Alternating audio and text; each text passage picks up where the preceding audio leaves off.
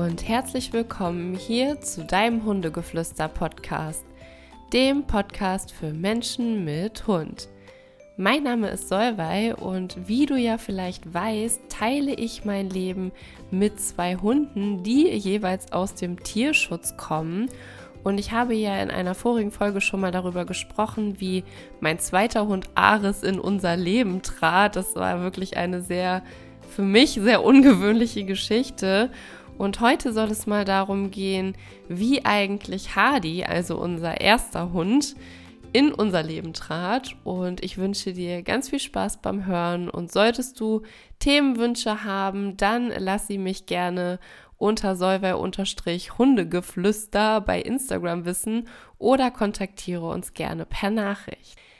Also, wie fing das Ganze an? Wie kam Hardy in unser Leben? Also, als ich mit meinem inzwischen Ehemann äh, zusammenzog, damals in Köln war das noch, brachte der zwei Kätzchen mit in unsere Beziehung, auch zwei Findelkinder, von denen er es ja nicht übers Herz gebracht hat, sie abzugeben und um die er sich kümmerte und die wir dann auch gemeinsam bei uns behalten haben. Und von daher war es halt wichtig, dass wenn wir jemals einen Hund bekommen würden, sich dieser Hund halt auch bestmöglich irgendwie mit den Katzen arrangiert. Wir hatten nie den Wunsch oder die Erwartung, dass sie ein Herz und eine Seele werden, aber zumindestens, dass alle in Frieden und glücklich irgendwie koexistieren können. Und für uns beide war aber auch immer klar, dass wir irgendwann noch einen Hund haben möchten.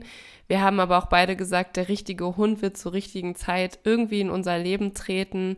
Und wir wussten eben auch, dass wir gerne einem Hund eine zweite Chance geben wollen, also dass wir vermutlich eher einen Tierschutzhund aufnehmen wollen würden. Wir wussten aber auch noch nicht woher. Also wir haben uns da konkret gar keine Gedanken groß drüber gemacht. Wir wussten einfach nur, irgendwann wird sich der richtige Hund zeigen. Und so ist es dann letztendlich auch gewesen. Heutzutage mit mehr Fachwissen bin ich dann natürlich der Meinung, dass man sich da schon nochmal informieren sollte. Aber ich muss ganz ehrlich sagen, bei uns war wirklich hier die Intuition sehr, sehr stark involviert. Wir haben uns sehr darauf verlassen, dass wir schon den richtigen Hund für uns finden würden und waren da jetzt aber auch gar nicht so darauf bedacht, dass es das jetzt unbedingt sofort passieren muss, sondern es sollte sich einfach stimmig anfühlen und wir waren auch nicht gezielt auf der Suche oder so.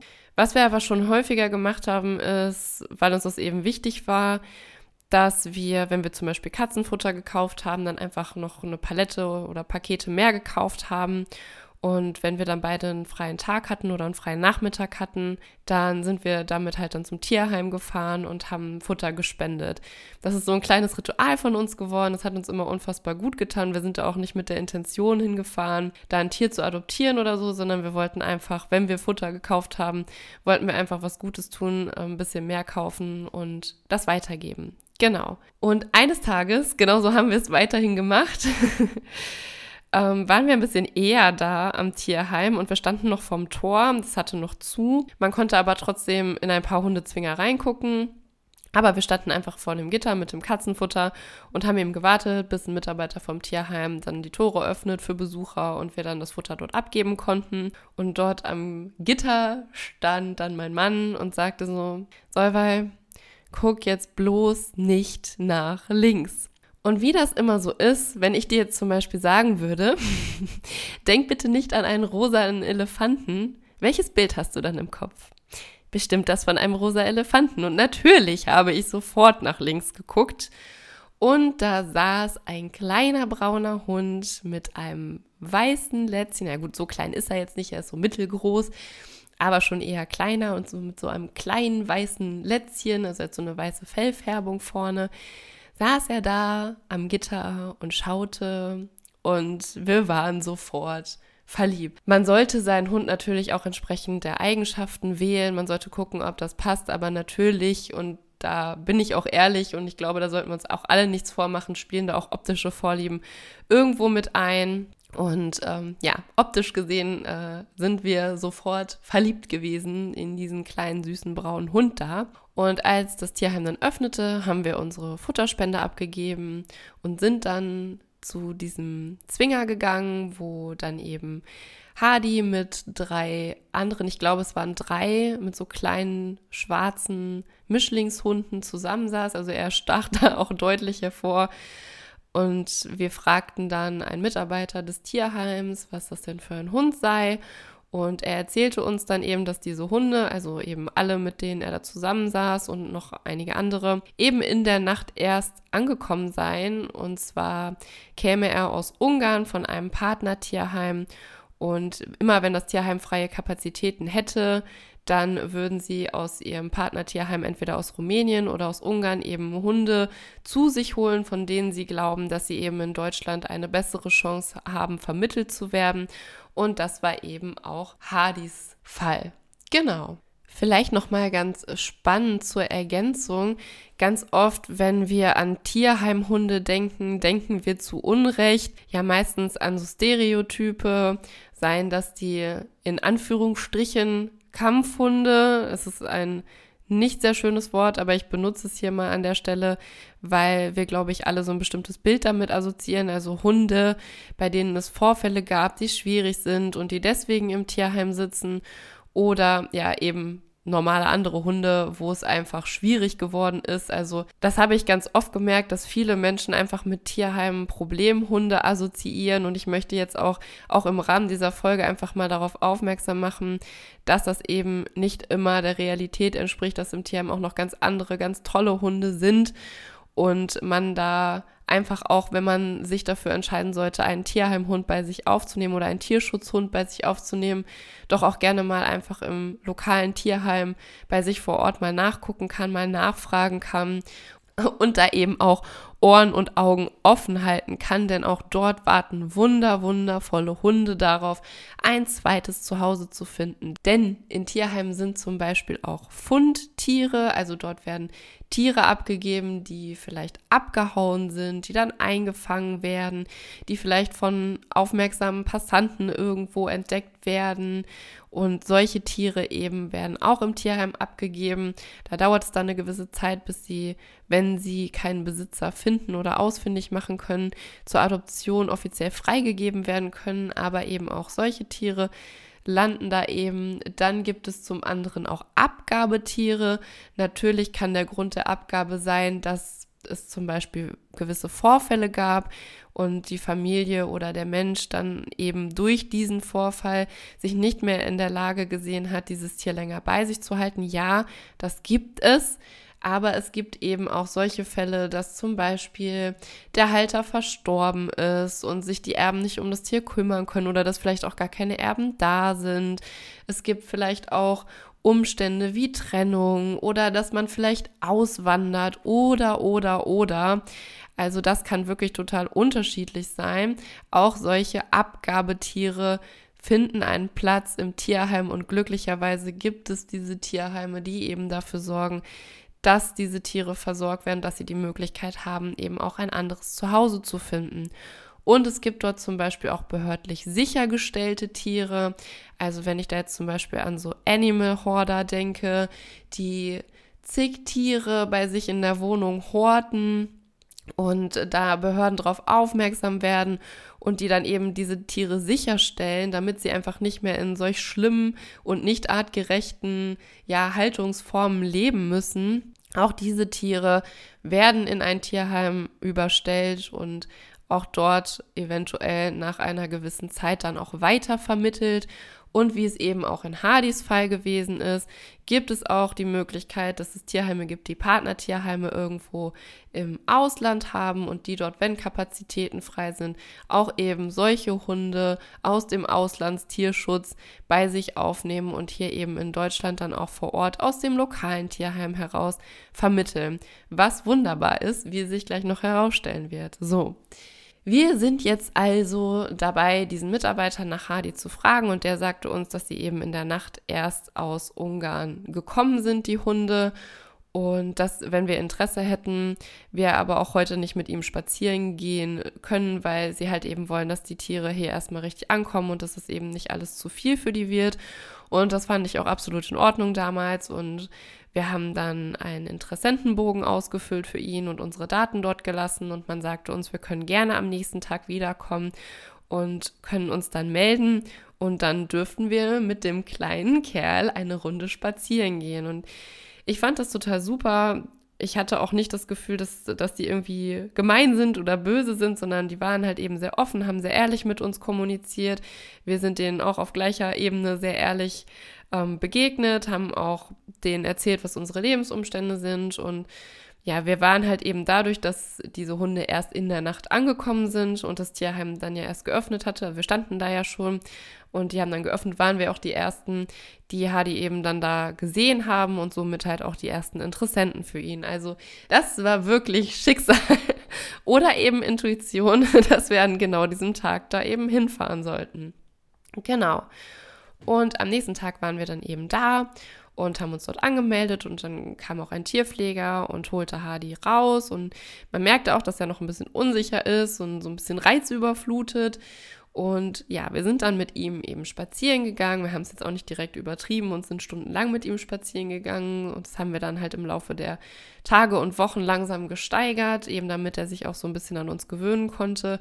Aber wir haben den Spaziergang sehr genossen. Es war super schön. Es war ein total tolles Gefühl. Und ja, wir haben den kleinen Kerl da, glaube ich, schon ziemlich doll in unser Herz geschlossen. Und ohne dass wir da groß drüber geredet haben, sind wir einfach die nächsten Tage immer wieder dahin gefahren und sind mit ihm spazieren gegangen und unser Highlight war es einfach immer, dass wir nach dem Spaziergang, wenn wir halt warten mussten, dass ein Pfleger kommt, um ihn wieder in den Zwinger zu bringen, dass wir da vor dem Zwinger noch ein paar Minuten mit ihm sitzen durften und uns mit ihm beschäftigen durften, auch gucken konnten, ob er Nähe möchte, also ja, wie, wie es da eben halt auch so passt auf beiden Seiten.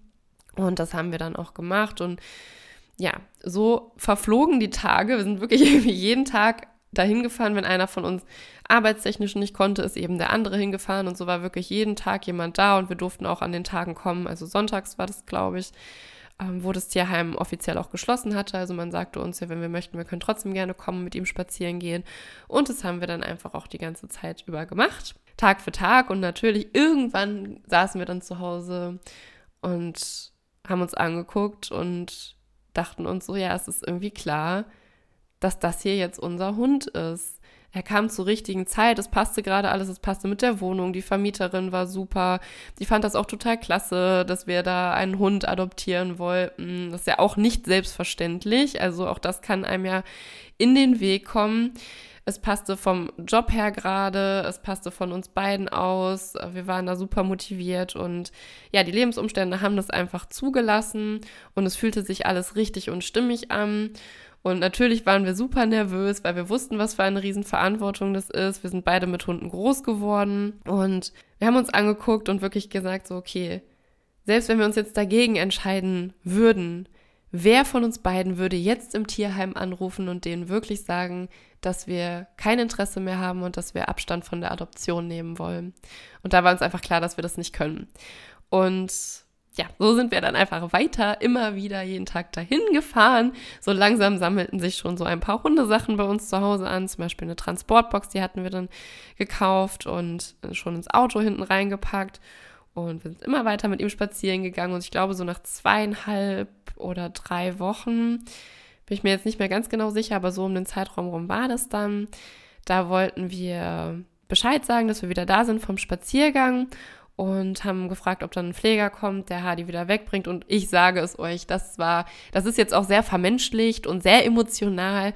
Aber das war schon immer ein bisschen schwierig, ihn dann wieder in diesen Zwinger hereinzubringen weil, wie wir auch inzwischen wissen, durch Hardys Charakter und sein, seine individuellen Eigenschaften, das nicht gerade auch das idealste Umfeld für ihn gewesen ist. Es fiel uns halt von Tag zu Tag auch schwerer, ihn da wieder reinzubringen. Aber das ist eben einfach die menschliche Sicht da drauf. Ich habe einfach versucht, es immer positiv zu sehen, mich auch wenn wir gefahren sind, immer wieder darauf zu freuen, ihn am nächsten Tag wiederzusehen. Und das hat uns halt wirklich da auch bei Laune gehalten und uns motiviert. Und wir haben uns auch jeden Tag darauf gefreut. Und dann ja, sind wir wieder zu dem Pfleger, haben gesagt, wir möchten ihn gerne wieder in den Zwinger bringen oder wir müssen ihn ja wieder in den Zwinger bringen. Und da meinte dann jemand so, ja, ja, es kommt gleich jemand. Und dann kam eine sehr, sehr nette Mitarbeiterin des Tierheims die Treppen des Bürogebäudes runtergelaufen und hatte ein paar Zettel in der Hand und meinte so, die Ergebnisse sind da. Also er wurde ja, nachdem er ausgereist ist, auch auf alle Mittelmeerkrankheiten und alle Krankheiten getestet und waren jetzt die Ergebnisse des großen Blutbildes da, auf das man ja auch noch warten musste, ob er wirklich gesund ist. Und sie wedelte da mit ihren Zetteln in der Hand, meinte so, Hardy ist gesund, alle Ergebnisse sind negativ und ja, wenn Sie möchten, dann warten Sie doch hier, dann machen wir die Papiere fertig und Sie dürfen den kleinen Kerl mit nach Hause nehmen. Und genau so ist es dann auch passiert.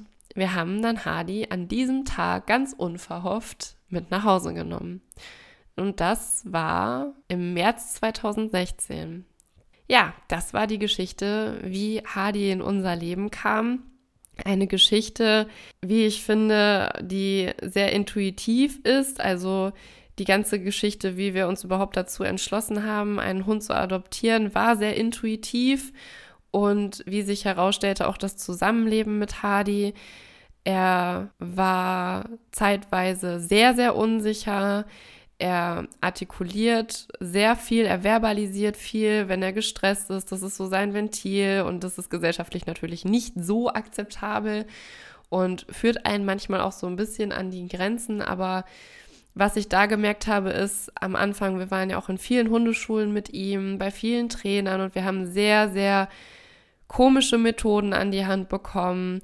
Wir sollten ihn auf den Rücken werfen, um ihm mal zu zeigen, wer der Boss ist. Wir sollten ihn 48 Stunden lang ignorieren, um ihn mal zu resetten und das Ganze wieder auf Null zu setzen, was auch sehr fragwürdig ist. Aber dazu irgendwann anders mal mehr. Worauf ich einfach hinaus will, ist, dass all diese Methoden einfach nur an den Symptomen herumgedoktert hätten und überhaupt nicht die Ursache für Hardys Verhalten in irgendeiner Form in Betracht gezogen haben und intuitiv sich diese Methoden für mich sehr falsch angefühlt haben und ich deshalb auch nicht alle davon umgesetzt habe. Bei vielen denke ich mir so, ich wünschte, ich hätte es damals besser gewusst und von Anfang an auf mein Bauchgefühl gehört und es nicht getan. Aber man ist letztendlich Laie, es ist der erste eigene Hund gewesen und man will es ja alles irgendwie richtig machen.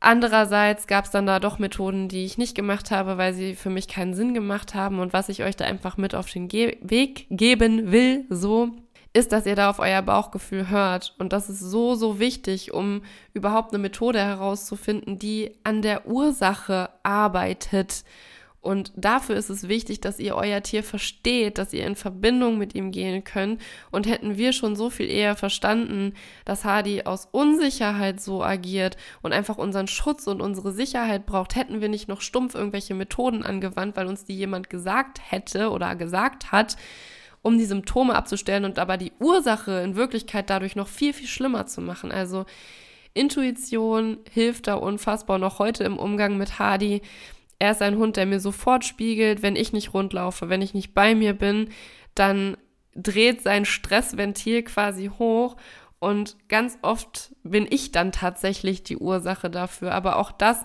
weiß ich dann einfach intuitiv, wenn es ihm nicht gut geht, dass ich der Grund bin. Das klingt jetzt so ein bisschen Larifari, aber um genau solche Dinge geht es in der Tierseelenausbildung im Detail.